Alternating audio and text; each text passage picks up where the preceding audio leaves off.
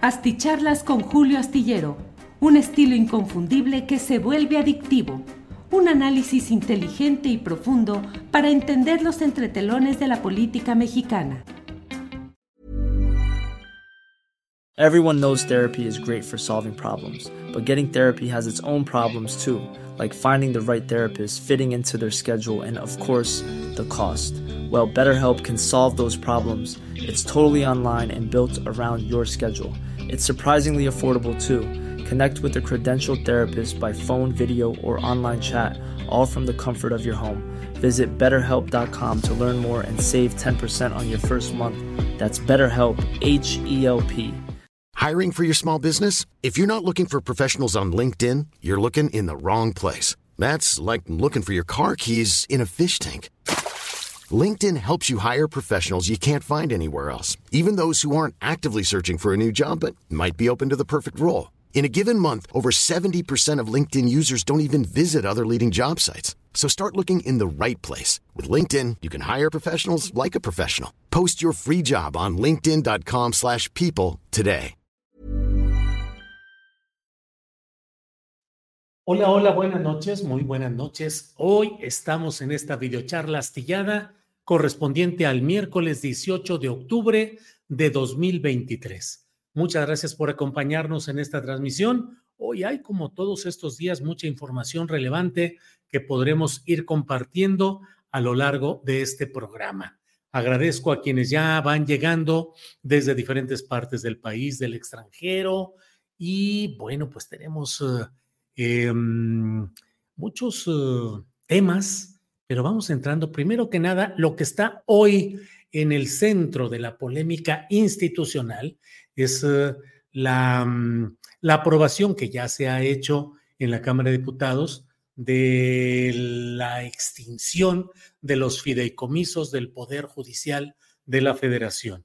El Senado ha anunciado que va a discutir la próxima semana este mismo tema, eh, conforme a calendarios legislativos naturales, la recurrencia a las comisiones correspondientes en el Senado y luego el trasladar el dictamen correspondiente ante el Pleno de los senadores para que voten lo que seguramente, porque se necesita una mayoría eh, simple, de parte de Morena y sus aliados que la tienen holgadamente para poder aprobar en el Senado estas extinciones de fideicomisos judiciales, como ya lo hicieron en San Lázaro.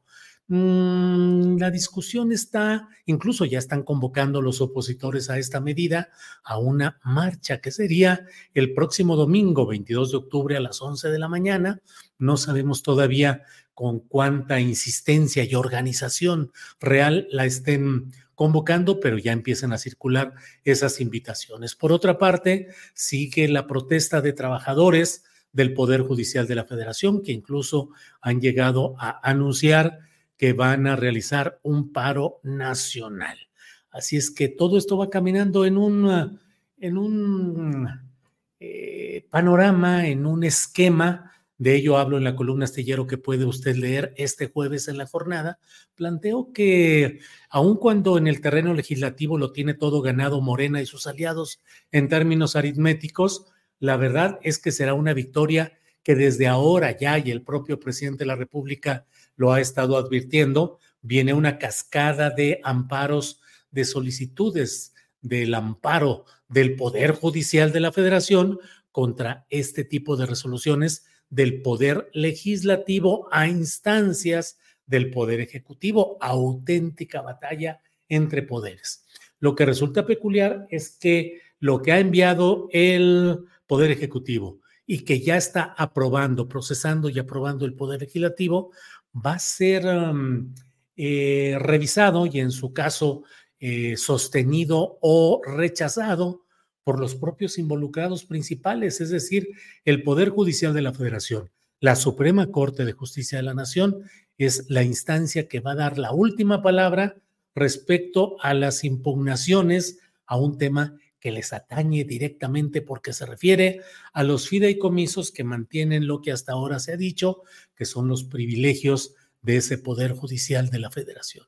En el fondo, y a ello me refiero en la columna astillero que puede usted leer este jueves, insisto, en la jornada y otros medios, me refiero a que en el fondo, en el fondo es una batalla política y electoral la que estamos viendo.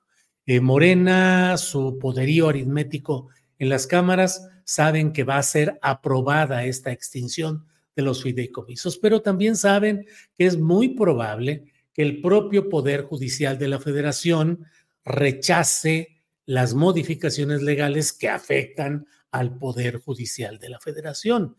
Y en ese plano es en el cual se instala el interés de decir, pues de convertir todo esto en una batalla electoral, en una batalla de banderas electorales, en las cuales la oposición a la llamada 4T sostiene el Poder Judicial no se toca, la Suprema Corte no se toca, los eh, fideicomisos no se tocan porque, dicen, ello implicaría menoscabar la capacidad soberana de este Poder Judicial, eh, pues que dependería pues de este esquema de fideicomisos y de financiamientos y cuestiones presupuestales. Les recuerdo, desde luego, que aparte de lo relacionado con la extinción de los fideicomisos, viene la discusión también muy importante en relación con en relación con el propio presupuesto del Poder Judicial de la Federación.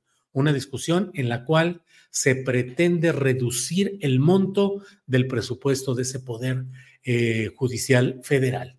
Entonces, hay condiciones para una batalla electoral en la cual la oposición va a tomar la defensa de la autonomía y la soberanía del Poder Judicial como una bandera para tratar de incentivar a electores. Y por otra parte está lo que habrán de realizar eh, desde la llamada 4T, Morena y sus aliados, que impulsan el plan C, que consiste en que haya un voto tan apabullante que Morena y sus aliados tengan mayoría calificada en las cámaras y eso permita impulsar por una reforma judicial que implicaría, entre otros temas, el que fueran electos popularmente por voto directo, actualmente lo son, mediante voto indirecto, los principales personajes de este Poder Judicial de la Federación, ministros, magistrados y bueno, la élite de este Poder Judicial.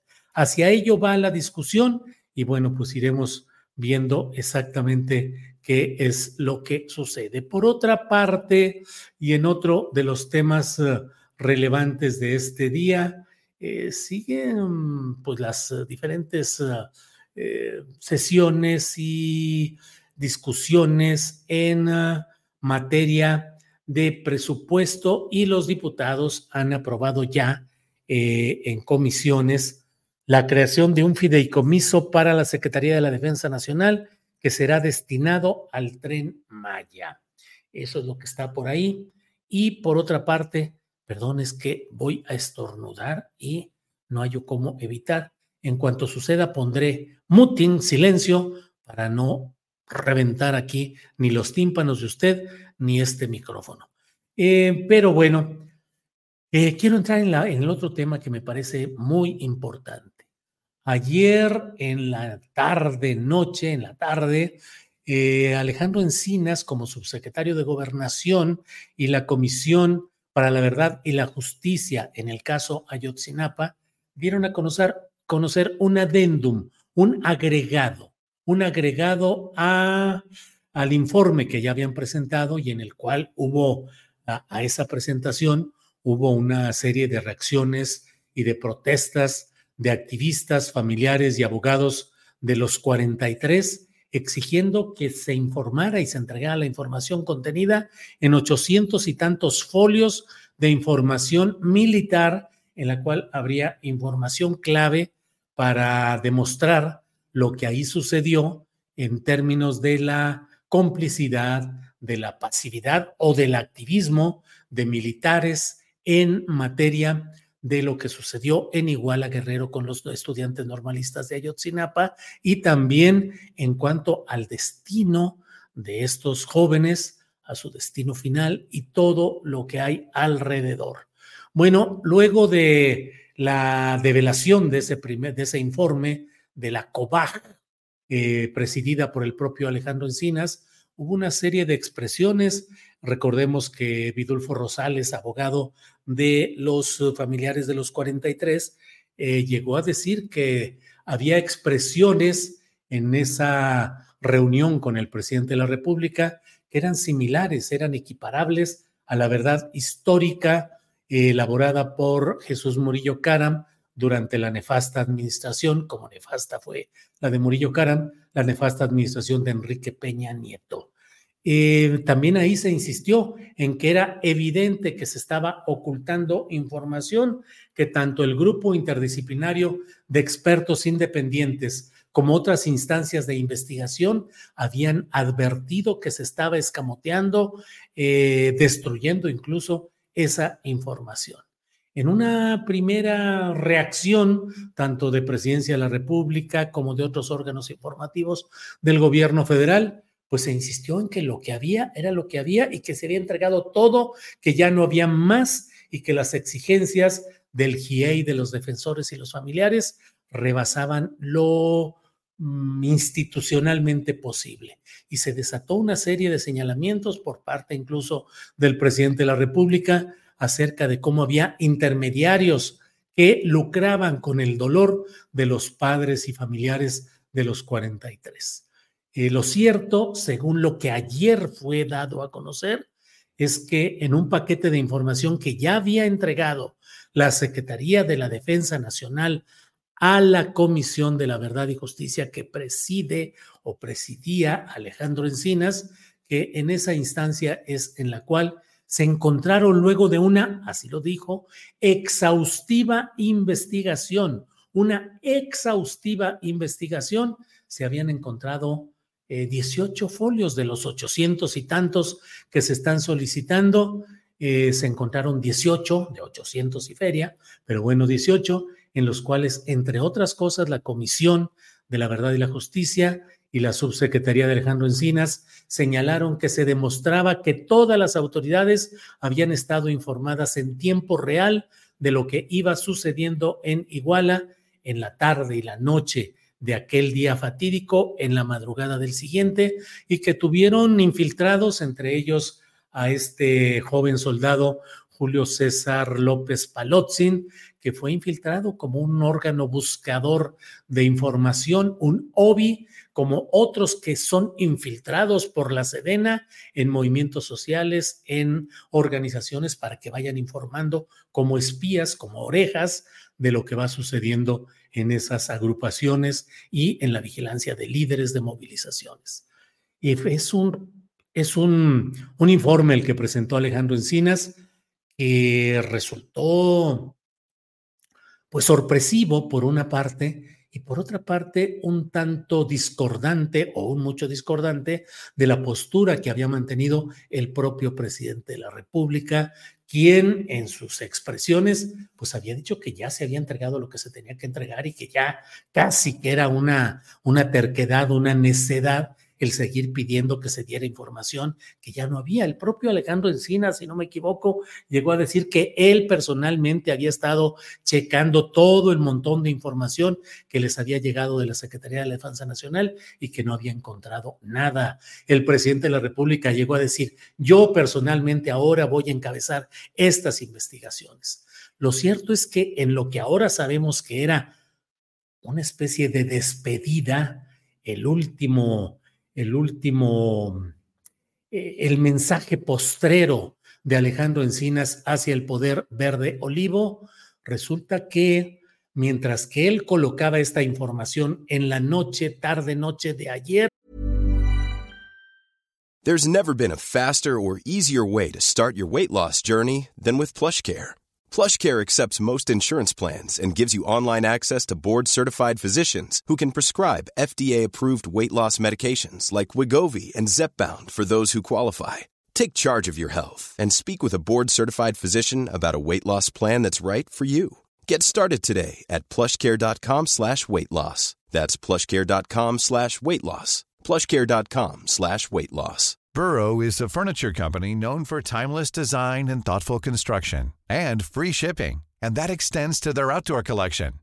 Their outdoor furniture is built to withstand the elements, featuring rust-proof stainless steel hardware, weather-ready teak, and quick-dry foam cushions.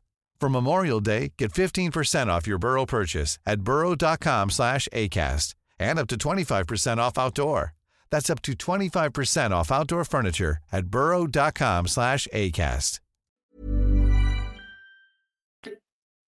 Eh, hoy por la mañana, Claudia Sheinbaum colocaba una fotografía en la cual estaba el propio Alejandro Encinas, con ella, con Claudia Sheinbaum, y Claudia anunciando que Alejandro Encinas eh, aceptó incorporarse a tareas relacionadas con eh, la búsqueda de darle continuidad a la 4T en las próximas elecciones. Estoy parafraseando lo que dijo Claudia Sheinbaum, pero en ese, en ese mensaje que puso en su cuenta de Twitter, pues eh, es una virtual despedida que se da Alejandro Encinas porque pasaría ahora a estar integrado a una campaña partidista. No se ha señalado ahí, ni él ha señalado, al menos hasta hace unos minutos que estaba yo viendo eh, la información en los portales eh, de las redes sociales, no se había informado de que hubiera ya una renuncia explícita de que diciendo eh, yo fulano de tal, eh, presento mi renuncia a este cargo de subsecretario de gobernación, no hay eso, no hay la fecha en la cual dejaría el cargo, pero sí, desde luego, cuando aparece en una fotografía de índole partidista y donde se expresa que él se va a integrar algunas tareas de una actividad partidista, pues eso implica el que debe estar muy cerca ya el momento en el que se dé esa salida. Aquí está el chat, perdón, el tweet, no sé ahora cómo decir, el X eh, puesto por Claudia Sheinbaum hoy en la mañana, que dice, el día de ayer platiqué con Alejandro Encinas, compañero de lucha de hace muchos años. Lo invité a que nos apoyara en el proceso que se avecina y aceptó gustosamente. Pues entonces lo puso hoy Claudia Sheinbaum platicó ayer con Alejandro Encinas y Alejandro Encinas ayer en la tarde, noche, puso ese adendum que pareciera la última banderilla, el último aguijonazo al color verde olivo que hasta ahora ha mantenido una reticencia a informar en todos esos documentos que han sido señalados por el GIEI, el Grupo Interdisciplinario de Expertos Independientes, por familiares y activistas y abogados del caso de los 43 que han señalado que existen estos documentos correspondientes al Centro Regional de Fusión de Inteligencia, en este caso con sede en Iguala Guerrero, donde habría suficientes documentos que consignan conversaciones, datos y evidencias de que Sedena conoció en tiempo real no después, no a la mañana siguiente, sino en tiempo real, como era obvio, como era natural. No podría haber ejército, no podrían llamarse ni ejército, ni inteligencia, centros de inteligencia del ejército, de las Fuerzas Armadas, si no se hubieran dado cuenta de lo que estaba sucediendo en aquellas varias horas trágicas de persecuciones, balaceras, eh, persecuciones por laderas, por montecitos adentro de casas, balaceras, asesinatos, que los hubo, agresiones a vehículos, a camiones, recuerda usted el equipo deportivo de los Aquijones, eh, y luego la desaparición y la entrega a grupos del crimen organizado de 43 estudiantes de Ayotzinapa.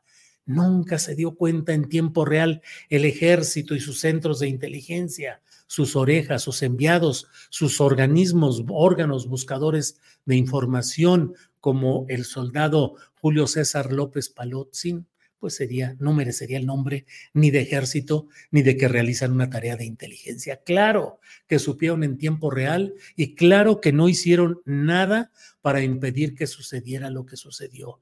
Y claro que no hicieron nada para buscar los cuerpos y buscar eh, a los secuestrados cuando hay evidencia de que había conversaciones en las cuales se hablaba de esos destinos y de los involucrados en todos estos temas. No lo sabía el general Salvador Cienfuegos, no lo supo inmediatamente, no lo reportó al ocupante espurio de la presidencia, Enrique Peña Nieto. Caray, pues qué autoridades tendríamos tan chambonas y tan irresponsables.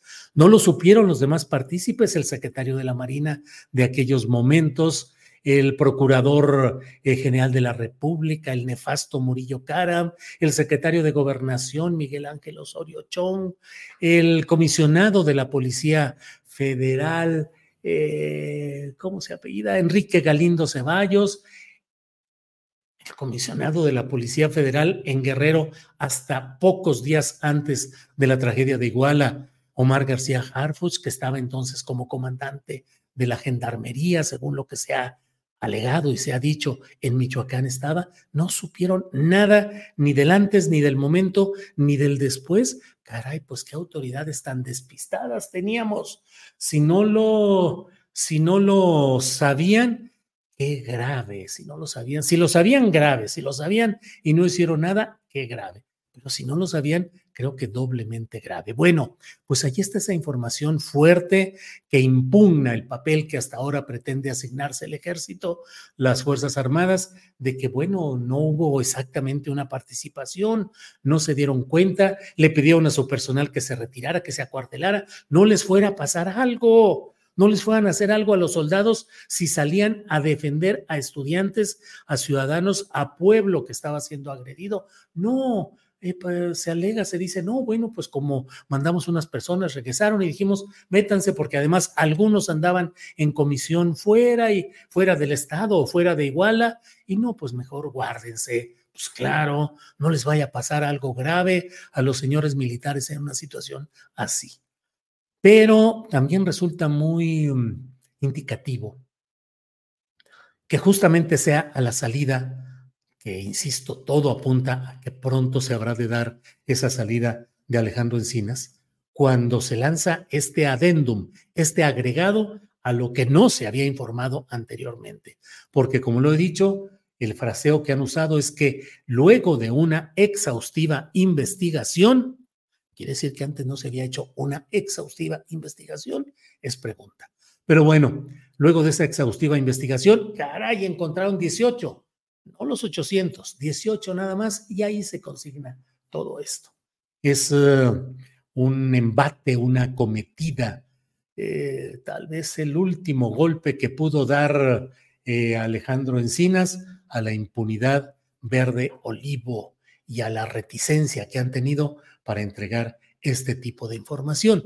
Pero al mismo tiempo vale la pena preguntarse por qué se va Alejandro Encinas, por qué se están desmantelando todas las instancias que le han dado continuidad a una investigación que diversas voces, la menor de ellas la mía, pero diversas voces eh, se han, hemos estado insistiendo en que se están desmantelando todos los mecanismos que podrían dar una garantía de credibilidad a la investigación respecto al caso de Ayotzinapa, como si se estuviera desmantelando todo para que no quede nada que pueda tener la fuerza, los antecedentes, la continuidad que pueda implicar un riesgo para el verde olivo.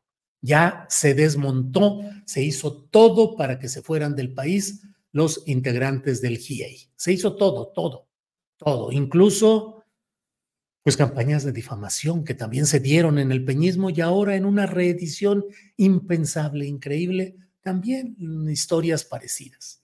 Se desmontó y se hizo a un lado al GIEI. Se desmontó y se hizo a un lado a la Fiscalía Especial a cargo de Omar Gómez Trejo y se hizo a un lado a todo su equipo para sustituirlo con un tabasqueño de ínfima o nula experiencia en estos derechos, en estos asuntos eh, de Ayotzinapa y con un equipo también de sus paisanos que llegaron a ocupar plazas en esta Fiscalía Especial que está hecha, diseñada designada para no hacer nada, para hacer como que hace y pruebas ya las hay suficientes. Dorar la pildorita, sí, como no, nos estamos empapando del asunto, estamos investigando, lo estamos viendo, sí, nomás que tenemos que ver y ahorita, o sea, nada. Y ahora sale Alejandro Encinas. Una primera lectura puede llevar a una crítica, decir, Alejandro, ¿por qué dejas el cargo a medias? ¿Por qué no te quedas hasta el final? ¿Qué no es más importante atender hasta el final esta exigencia de verdad y justicia en el caso de Ayotzinapa, en el caso de la guerra sucia también? ¿No es más valioso? ¿No deberías de haberte quedado? Pero creo que sería una pregunta injusta porque en el fondo la pregunta debe ser, por qué se han creado las condiciones en el actual gobierno federal para que Alejandro Encinas tenga que salir, porque desde mi punto de vista ya era insostenible el que continúe en algo que de haberle seguido así Alejandro Encinas terminaría siendo señalado como alguien que practicó la simulación, que solo estuvo ahí para mediatizar y para darle largas y para hacer simulacros de investigaciones a fondo sin llegar a los resultados adecuados. Debió Alejandro Encinas denunciar y señalar todas las restricciones, las reticencias, los obstáculos que han tenido él y otras instancias que han querido investigar a fondo la guerra sucia del Estado mexicano contra luchadores sociales y movimientos sociales. Debería haber denunciado lo que ha vivido de obstrucciones y distorsiones en el caso Ayotzinapa.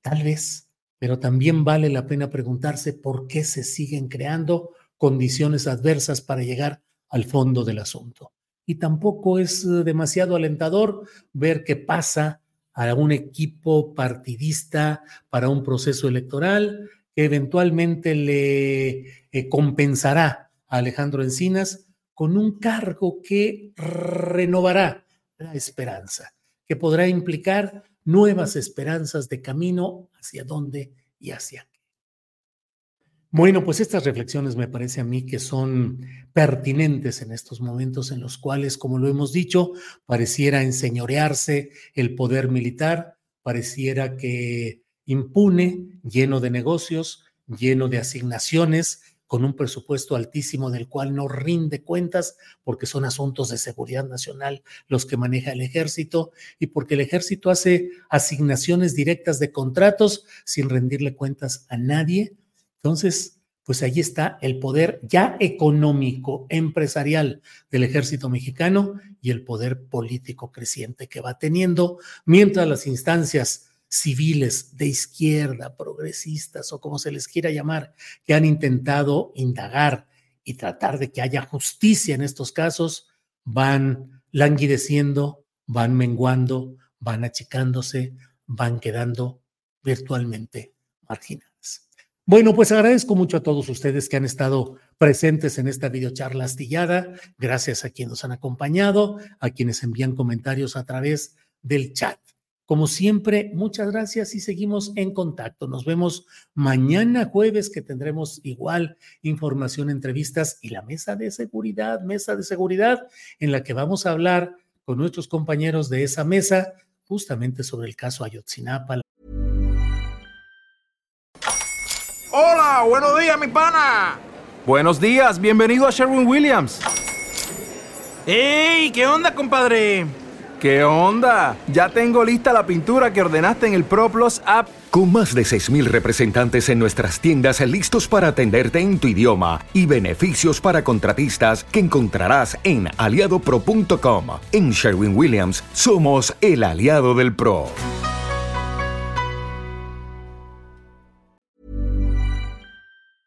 Guerra Sucia, Alejandro Encinas y demás. Bueno, pues muchas gracias y nos vemos pronto. Gracias por hoy. Para que te enteres de las nuevas asticharlas, suscríbete y dale follow en Apple, Spotify, Amazon Music, Google o donde sea que escuches podcast. Te invitamos a visitar nuestra página julioastillero.com.